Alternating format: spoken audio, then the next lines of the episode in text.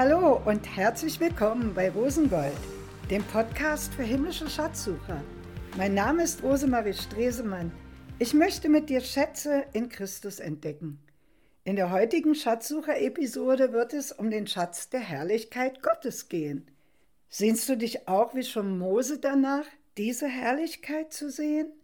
Aber was ist eigentlich Gottes Herrlichkeit? Und wie können wir sie denn sehen? In dem lebendigen Buch der Schatzgeschichten habe ich einen Text entdeckt, in den ich erneut tief eingetaucht bin. Darauf kannst du dich schon freuen.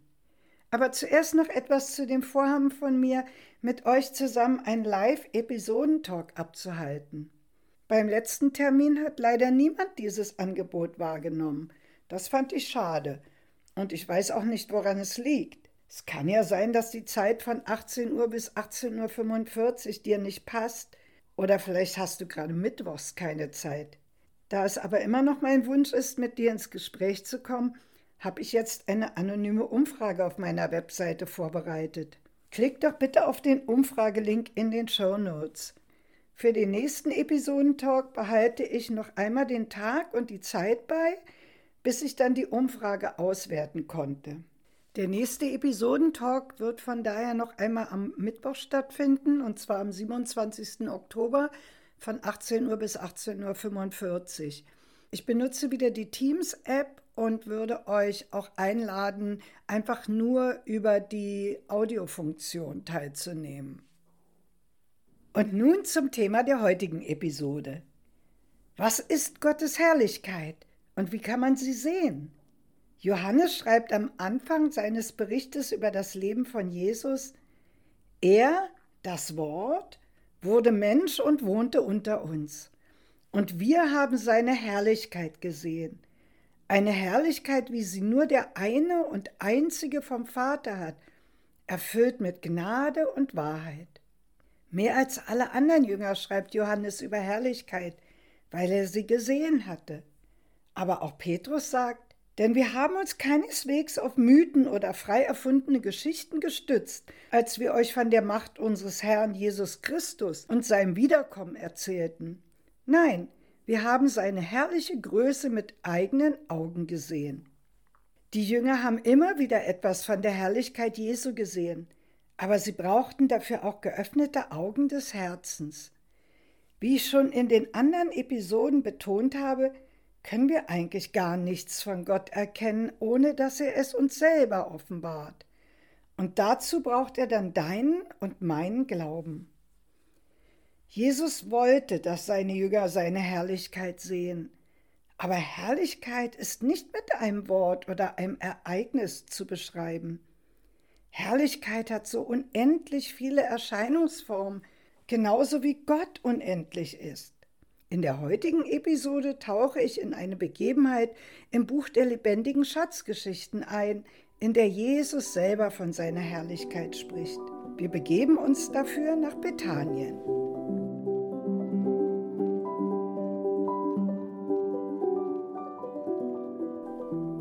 Martha! Der dringliche Ton in Marias Stimme schreckte sie auf. Was ist Maria? Ist es schlimmer geworden mit Lazarus? Ich halte es nicht mehr aus. Ich mache mir solche Sorgen, ob er die nächsten Tage noch überleben wird, Martha. Auf dem Markt heute haben die Leute erzählt, dass Jesus in der Nähe von Lydda gesehen worden ist. Und Simon, der Tuchhändler, will noch heute über Lydda nach Joppe aufbrechen. Ich halte diese Ungewissheit mit Lazarus nicht mehr aus. Das Fieber will überhaupt nicht sinken. Jesus muss uns helfen. Er braucht eine Nachricht, dann wird er bestimmt gleich kommen. Ich gehe jetzt noch einmal zum Markt und bitte Simon, ihn zu suchen, wenn er nach Lydda kommt. Wenn Jesus von ihm hört, dass sein Freund Lazarus so krank im Bett liegt, wird er bestimmt sofort zu uns kommen. Das ist unsere einzige Hoffnung, Martha. Du hast recht, Maria, seufzte Martha. Jesus ist jetzt unsere letzte Hoffnung. Geh und beeil dich. Ach, warte, nimm noch Geld und bring drei Kilo Zwiebeln mit. Ich brauche sie für das Abendessen. Aber das hörte Maria schon nicht mehr, so schnell war sie aufgebrochen.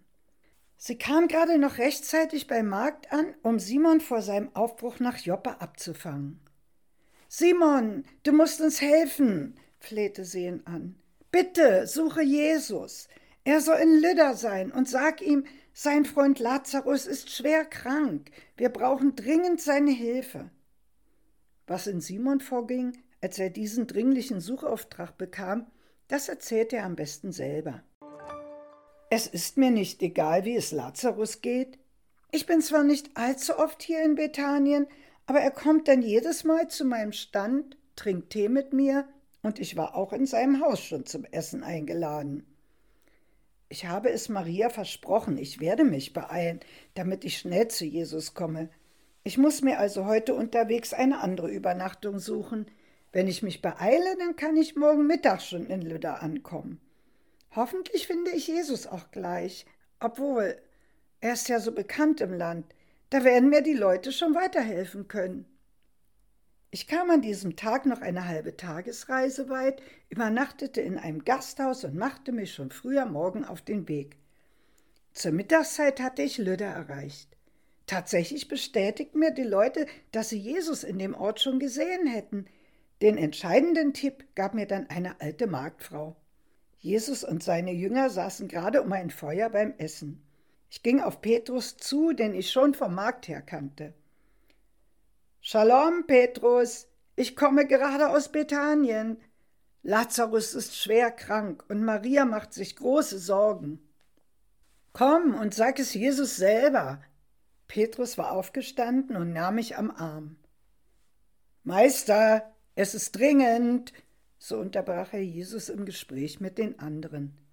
Lazarus, den du lieb hast, ist schwer erkrankt. Hier, Simon der Tuchhändler hat eine Botschaft für dich. Plötzlich waren die Augen aller Jünger auf mich gerichtet. Sie hörten auf zu essen und ich spürte, wie betroffen sie waren. Maria und Martha schicken mich. Sie sind in großer Sorge wegen der Gesundheit von Lazarus, begann ich. Er liegt schon viele Tage jetzt mit hohem Fieber im Bett und wird immer schwächer. Sie wissen einfach nicht mehr weiter. Meister, sie bitten dich um Hilfe. Du bist ihre letzte Hoffnung. Während ich die Betroffenheit der Jünger spüren konnte, ging von Jesus eine große Ruhe aus. Das verwirrte mich. Wie konnte Jesus so ruhig sein? Lazarus war doch sein Freund. Jesus schien aber gar nicht besorgt. Mit Entschiedenheit sagte er zu mir, diese Krankheit wird nicht zum Tod führen, sondern sie hat ein anderes Ziel. Durch sie soll Gottes Herrlichkeit aufscheinen. Es geht nämlich darum, dass der Sohn Gottes dadurch in seiner Herrlichkeit sichtbar wird. Jesus schien sich so sicher zu sein, dass die Krankheit in Wirklichkeit nicht schlimm war. Was sollte ich dazu sagen? Ich bin ja kein Arzt.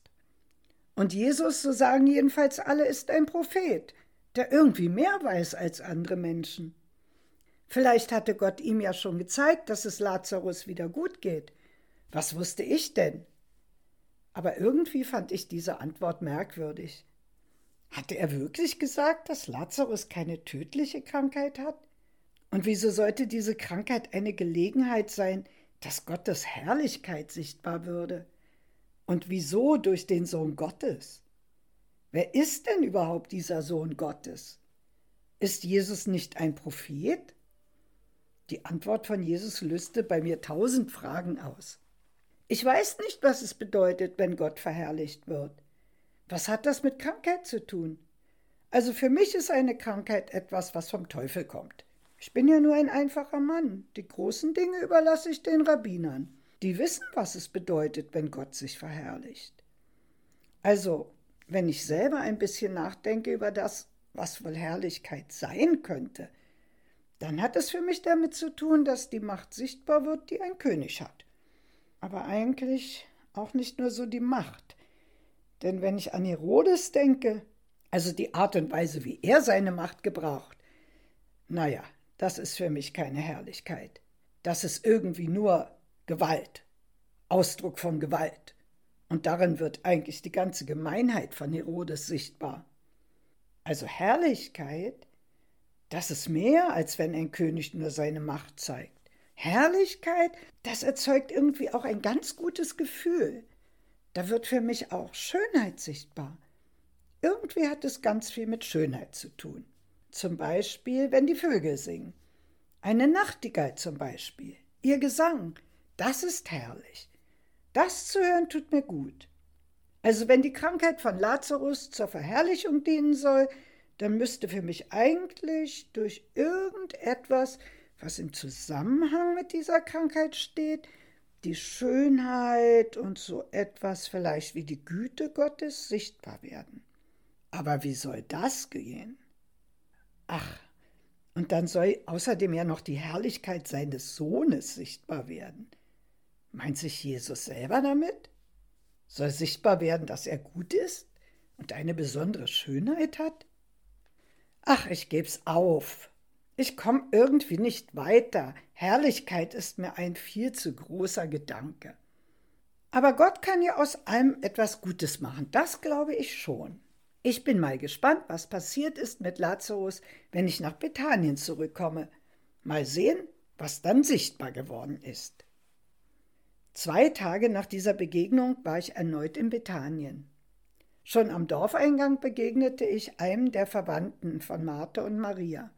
Ich fragte ihn: Shalom, wie geht's denn Lazarus? Ist er wieder gesund? Ich war nämlich bei Jesus und wollte ihn zur Hilfe holen, aber er sagte, das ist überhaupt gar keine schlimme Krankheit. Irgendwie soll durch diese Krankheit etwas von Gottes Größe sichtbar werden oder so ähnlich. Ich hab's nicht richtig verstanden. Also jetzt bin ich mal gespannt. Lazarus ist tot. Er ist heute Morgen gestorben, sagte mir der Verwandte. Maria und Martha sind untröstlich. Alle sind in ihrem Haus versammelt und trauern mit ihr. Ich gehe auch gleich wieder hin. Komm doch mit. Ich war total schockiert. Wie konnte denn das sein? Wenn Jesus wirklich ein Prophet war, dann hätte er das wissen müssen. Wie kann er dann sagen, das wäre gar keine schlimme Krankheit? Lazarus würde daran nicht sterben? Da hat er Gott aber ganz schön blamiert. Schade. Ich hätte mich gefreut, wenn irgendwie deutlich geworden wäre, wie mächtig Gott ist. Aber so ist das. Wir müssen halt mit Krankheit und Tod leben. Es ist zwar schön zu glauben und irgendwie auch tröstlich, aber dem Tod entkommt ja doch keiner. Früher oder später trifft es jeden. Martha und Maria tun mir leid. Ich ging dann auch in das Haus, um Martha und Maria zu besuchen. Es war richtig schlimm zu sehen, wie sie leiden, und ich hatte sogar keine tröstliche Nachricht zu bringen. Ich hätte ihnen so gerne gesagt, dass Jesus kommt, aber diese Nachricht konnte ich ihnen ja nicht bringen. Bedrückt ging ich auf Maria zu und murmelte, es tut mir leid, es tut mir so leid. Sie sah mich an und ein Hoffnungsschimmer leuchtete in ihrem Blick auf, als sie mich fragte, Warst du bei Jesus? Kommt er? Ja, ich war da und hab ihm gesagt, dass Lazarus krank ist. Aber er meinte zu mir, das ist keine tödliche Krankheit. Und außerdem hat er gesagt, dass durch diese Krankheit Gottes Herrlichkeit sichtbar werden soll. Aber ich weiß überhaupt nicht, was er damit gemeint hat. Jetzt ist Lazarus ja tot. Ich senkte meinen Blick. Und er kommt nicht? meinte Maria. Nein, ich bin alleine weitergegangen und schließlich hierher zurückgekommen. Jesus blieb noch in Lüder. Ich weiß nicht, wann er kommt. Und ich hatte so gehofft. Marias Stimme brach und sie schlug die Hände vors Gesicht. Was wollte sie mir sagen? Was hatte sie gehofft? Sicherlich hatte sie gehofft, dass Jesus ihren Bruder heilen würde. Also wenn ich ein guter Freund wäre, dann wäre ich zumindest umgekehrt und hätte ihr beigestanden.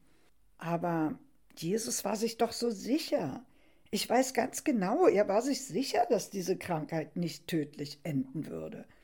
Oder jedenfalls, dass diese Krankheit für irgendetwas gut wäre und nicht etwas Schlechtes dabei rauskäme.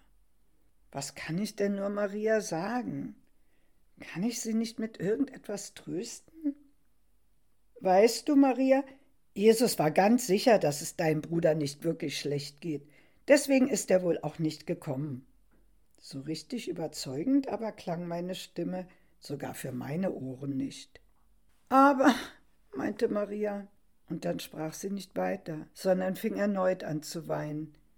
Ihr Schmerz ließ mich auch verstummen.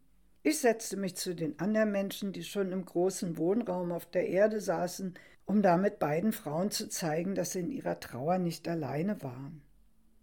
Am Abend begruben wir dann Lazarus. Wir legten ihn in die Grabhöhle seiner Familie. Es war eine ziemliche Arbeit, den großen Stein, der davor war, erst einmal zurückzurollen. Jetzt sind seitdem schon wieder drei Tage vergangen. Maria und Martha sind immer noch in der Trauerwoche. Jeden Tag kommen viele Leute und sitzen eine Weile mit ihnen. Und heute, da ist wieder etwas ganz Besonderes passiert. Gerade war ich auf dem Weg zum Markt, da sah ich schon von weitem, wie Jesus mit seinen Jüngern zum Dorf kam. So schnell ich konnte, rannte ich zu dem Haus von Lazarus und flüsterte Martha ins Ohr: Jesus kommt! Sie stand sofort auf und wir gingen zusammen ihm entgegen. Maria bemerkte das gar nicht. Als Martha Jesus begegnete, sagte sie zu ihm: Herr, wenn du hier gewesen wärst, dann wäre mein Bruder nicht gestorben. Aber ich bin immer noch überzeugt, was du von Gott bittest, das wird dir Gott geben. Ich hatte das Gefühl, sie erwartete immer noch etwas von ihm. Aber was? Dachte sie denn, er würde Lazarus wieder lebendig machen?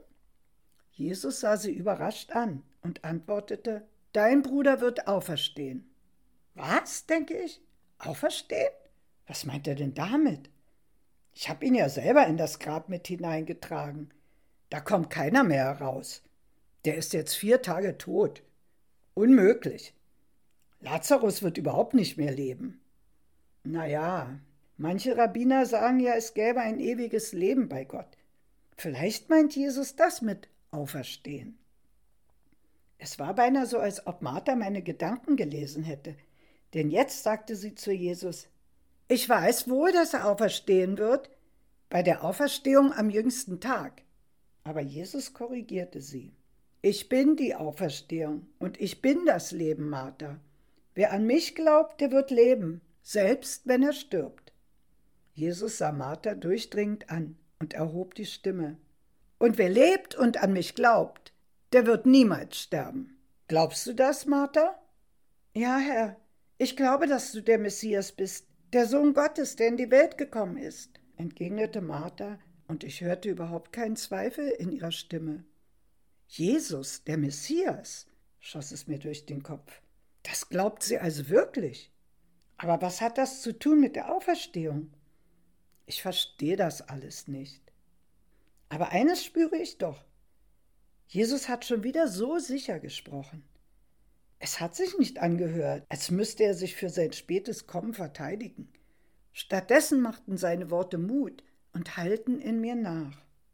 Für mich klang das so, als ob Lazarus wieder lebendig wird durch Jesus. Komisch, was man so mit seinem Herzen hören kann. Mein Kopf begreift das aber nicht. Wie soll das denn gehen? Während Martha ganz schnell wieder zurück zu ihrem Haus lief, blieb ich bei den Jüngern und unterhielt mich ein bisschen mit ihnen. Warum seid ihr eigentlich jetzt erst zurückgekommen? fragte ich Petrus.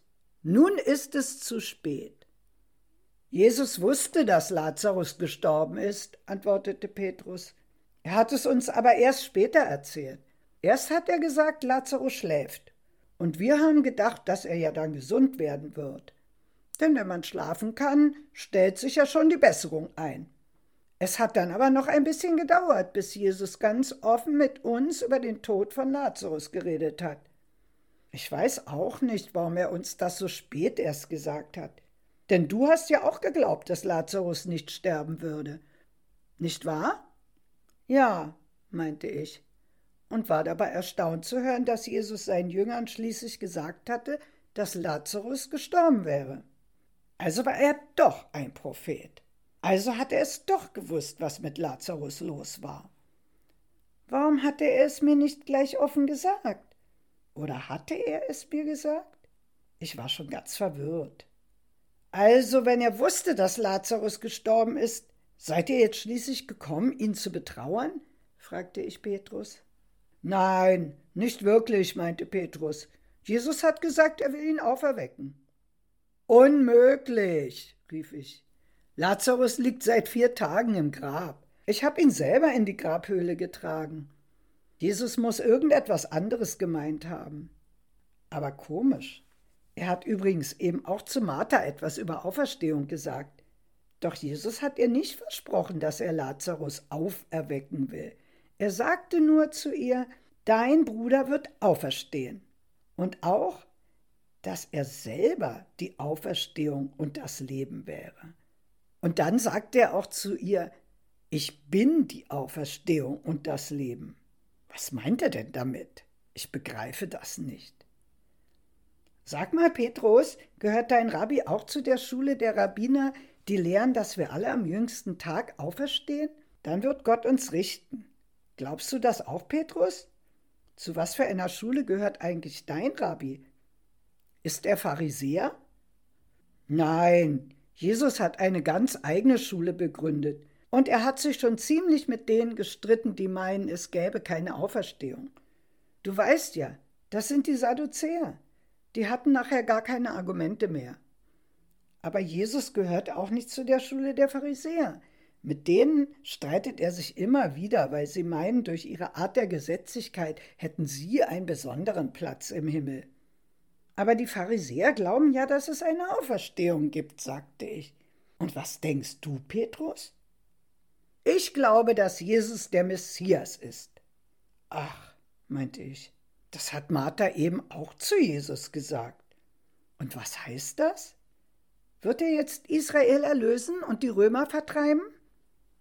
Das wünsche ich mir von Herzen, meinte Petrus. Aber ich glaube, Jesus versteht seine Aufgabe anders. Er sagt und macht immer wieder solche Sachen, die meine Erwartungen völlig über den Haufen schmeißen. Zum Beispiel, dass es gut war, dass Lazarus gestorben ist. Aber ich weiß nicht, ob er vorhat, ihn aufzuwecken. Wir haben nicht nachgefragt, alle waren traurig. Lazarus ist doch auch unser guter Freund. Während wir noch so redeten, sah ich Maria auf uns zukommen. Eine Menge Verwandter und Freunde ging hinter ihr her. Maria lief mit eiligen Schritten voraus und sie hatten Mühe, hinter ihr herzukommen. Ich war erstaunt, denn es war nicht üblich für eine Trauernde, sich so schnell zu bewegen. Als Maria schließlich zu Jesus kam, fiel sie vor ihm auf die Knie. Herr, wenn du hier gewesen wärst, wäre mein Bruder nicht gestorben. Das kam tief aus ihrem Innersten, und Traurigkeit ging wie Wellen von ihr aus. Ich konnte spüren, wie sie Jesus im Innersten trafen. Mit Schmerz und Wut in der Stimme fragte er wo habt ihr ihn hingelegt? Einer der Verwandten zog ihm am Arm und sagte Herr, komm und sieh. Ich schloss mich der Menge an, die hinter ihnen mit zum Grab ging. Dabei war ich innerlich sehr aufgewühlt. Es lag eine Spannung in der Luft, eine Hoffnung, dass Jesus ein gewaltiges Wunder tun würde. Aber ehrlich, ich konnte mir nicht vorstellen, dass Lazarus wieder lebendig werden konnte. Als wir nun zum Grab kamen, blieben alle stehen. Maria wurde von Schluchzen geschüttelt und Jesus fing nun auch an zu weinen. Ich glaube, er war sehr traurig, weil Maria so verzweifelt war. Und außerdem hat er Lazarus doch auch sehr gern gehabt. Nun fingen auch andere wieder laut an zu weinen, und ich war nur froh, dass die Klageweiber nicht mehr dabei waren. Deren unechtes, lautes Geschrei geht mir immer ziemlich auf die Nerven. Aber als Jesus weinte, lösten sich auch meine Tränen. Das berührte etwas tief in mir. Einige, die dabei standen, meinten, er hat doch den Blinden geheilt, so dass er wieder sehen konnte. Hat er denn keine Kraft gehabt, etwas zu tun, damit Lazarus nicht sterben musste? Diese Bemerkungen verstärkten in Jesus eine Wut, die schon in der Trauer mitgeschwungen hatte. Mit großer Entschiedenheit gab er plötzlich das Kommando Hebt den Stein weg. Aber, protestierte Martha, Herr, er stinkt schon. Er liegt hier seit vier Tagen. Da wurde Jesus energisch. Habe ich dir nicht gesagt, wenn du glaubst, wirst du die Herrlichkeit Gottes sehen? Die Herrlichkeit fuhr es mir durch den Kopf. Was meint er denn nur damit? Das möchte ich jetzt wirklich gerne wissen. Die Art und Weise, in der Jesus gesprochen hatte, ließ keinen Widerspruch mehr zu. Ein paar Verwandte stellten sich an den Stein und begannen ihn wegzurollen. Als ich kurz in die Gesichter der Umstehenden hineinschaute, konnte ich sehr Widersprüchliches in ihnen lesen. Einige guckten mürrisch, andere total erwartungsvoll, und bei einigen war deutlich im Gesicht zu lesen, dass sie nicht wussten, was sie mit dieser Situation jetzt machen sollten. Als ich wieder zu Jesus hinsah, schaute er gerade in den Himmel hinauf und fing an zu beten. Vater, ich danke dir, dass du mich gehört hast. Ich weiß, dass du mich immer hörst. Aber wegen der Menschen, die hier umherstehen, sage ich es, damit sie glauben, dass du mich gesandt hast. Und dann rief er mit lauter Stimme Lazarus, komm heraus. Seine Stimme fuhr mir durch Mark und Bein. Ich fing an zu zittern. Am liebsten hätte ich mich irgendwo versteckt. Da war solch eine gewaltige Kraft in der Stimme. In diesem Moment hatte ich überhaupt keine Zweifel mehr, dass Lazarus jetzt gleich aus dem Grab herauskommen würde. Es war mir ganz klar, dass niemand und nichts diesem Befehl widerstehen konnte, wenn ich selber tot gewesen wäre. Dieser Befehl hätte mich aufgeweckt. Plötzlich hörte ich ein Raunen in der Menge. Aus der Höhle kamen schlurfende Geräusche, und ich sah etwas Weißes hin und her taumeln. Und jetzt erkannte ich es deutlich. Eine Gestalt, die an Füßen und Händen mit Grabtüchern umwickelt war, schwankte auf uns zu. Über dem Gesicht hing noch das Schweißtuch. Das musste Lazarus sein. Ich fing an zu schwitzen und starrte nur gebannt auf diese Erscheinung. Ich glaube, Jesus war der Einzige, der in dieser Situation noch praktisch gedacht hat. Lazarus konnte sich ja gar nicht richtig bewegen mit all diesen Binden. Löst die Binden und lasst ihn gehen, befahl Jesus.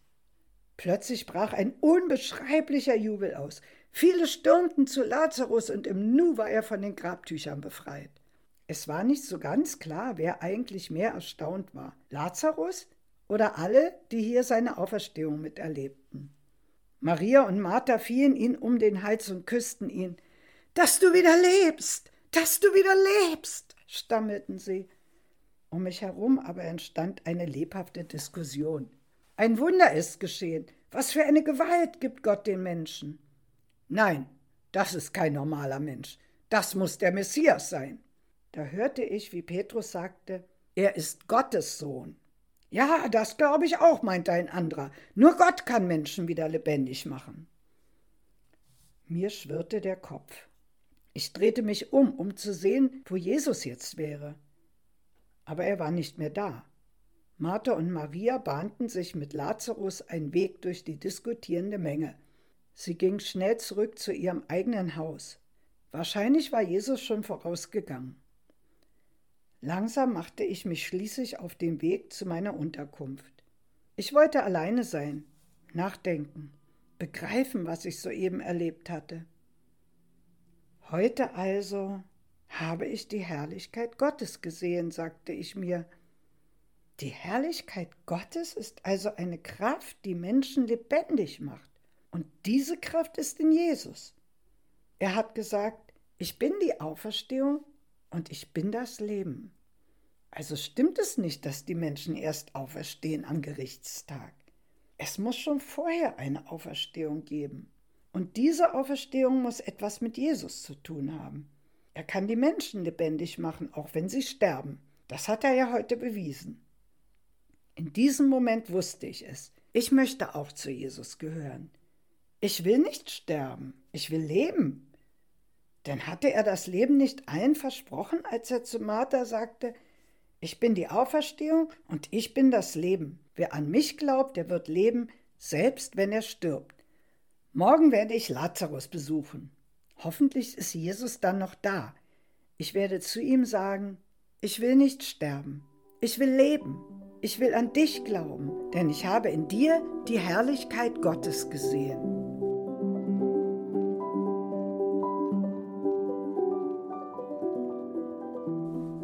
Martha, wenn du glaubst, wirst du die Herrlichkeit Gottes sehen. Das war die Voraussetzung, die Jesus so wichtig war. Ohne Glauben geht es nicht. Da können wir Zeugen der größten Wunder sein. Wir können dennoch nicht sehen. Das Erstaunliche ist nämlich, dass gar nicht alle davon überzeugt waren, dass sie die Herrlichkeit des Sohnes Gottes gesehen hatten. Im Gegenteil, Für die Pharisäer und Mitglieder des Hohen Rates war die Auferweckung des Lazarus von den Toten vielmehr der Grund, warum sie Jesus jetzt unbedingt umbringen wollten. Er tat einfach zu viele Wunder und wurde für ihre Macht bedrohlich. Immer wieder heißt es in den Berichten über Jesus, einige glaubten, andere zweifelten. Selbst wenn Gott uns die Augen öffnet, braucht es immer noch unseren Glauben, um das zu sehen, was er uns sichtbar machen will.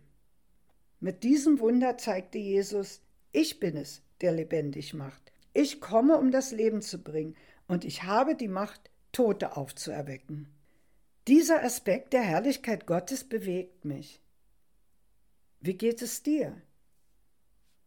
Mein Tipp für heute. Erinner dich, wo hast du schon einmal etwas von Gottes Herrlichkeit erlebt?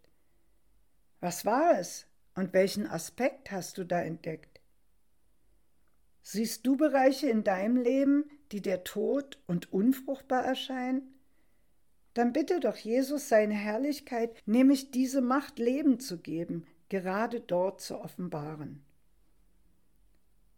Am Mittwoch, den 27. Oktober, würde ich dann gerne mit dir live um 18 Uhr beim Episodentalk über dieses Thema austauschen. Am besten kopierst du dir gleich den Link aus den Shownotes in deinen Terminkalender, dann vergisst du ihn nicht. Ich freue mich, wenn du auch an der Umfrage zum Episodentalk teilnimmst oder mir per E-Mail Feedback gibst. Die nächste Podcast-Folge erscheint am Mittwoch, den 10. November. Dann wird es wieder ein Interview geben. Zum Schluss, alle Informationen und Bibelstellen, die ich in dieser Episode gebraucht habe, sind wie immer in den Shownotes. Bis zum nächsten Mal. Ich freue mich auf dich. Deine Rosemarie.